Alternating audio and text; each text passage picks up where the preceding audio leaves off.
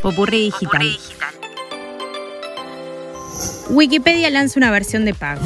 Wikipedia lanza un servicio para que las grandes tecnológicas paguen por usar su contenido. Esto no afecta a los usuarios que pueden seguir consultando gratis toda la enciclopedia colaborativa. Lejos quedaron las enciclopedias papel de muchos tomos que venían en fascículos coleccionables que llevábamos a encuadernar, ¿se acuerdan? Así de bonitas las dejábamos al alcance para lo que en aquel momento nos resultaba algo de fácil consulta.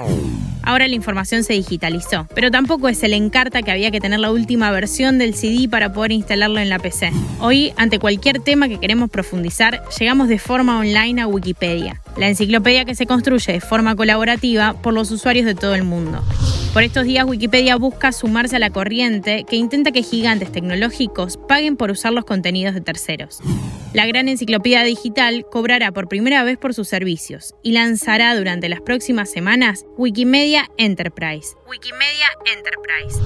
Un servicio de pago dirigido a grandes compañías como Facebook, Amazon o Google.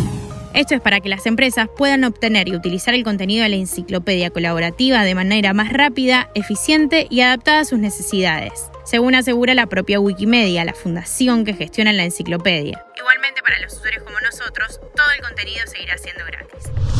Un ejemplo cotidiano de ese uso son los extractos de Wikipedia que Google destaca en sus resultados cuando uno busca una información de una localidad o de un personaje. La idea es que ahora paguen por ello a cambio de un mejor servicio, que sea técnicamente más fácil extraer la información, ahora consume considerables recursos a las tecnológicas, y que estos extractos, snippets, se actualicen con más frecuencia.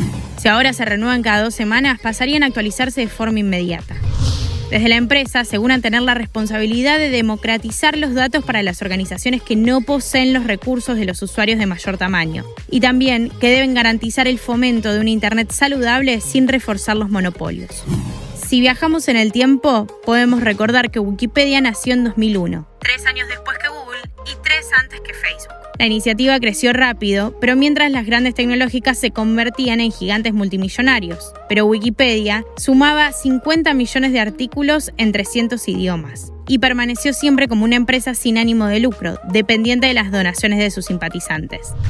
Ahora Wikipedia está tratando de reequilibrar sus relaciones con los gigantes de Internet, cuyas plataformas y asistentes virtuales se apoyan en Wikipedia. La Fundación Wikimedia, en todo caso, no cuenta con que Enterprise se convierta nunca en su principal fuente de financiación. Sus 100 millones anuales de ingresos seguirán dependiendo fundamentalmente de donaciones y subvenciones. Esto es realmente un gran desafío para la información abierta, libre y colaborativa.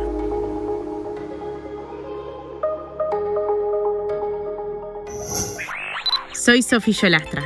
Conoce más en popurridigital.com.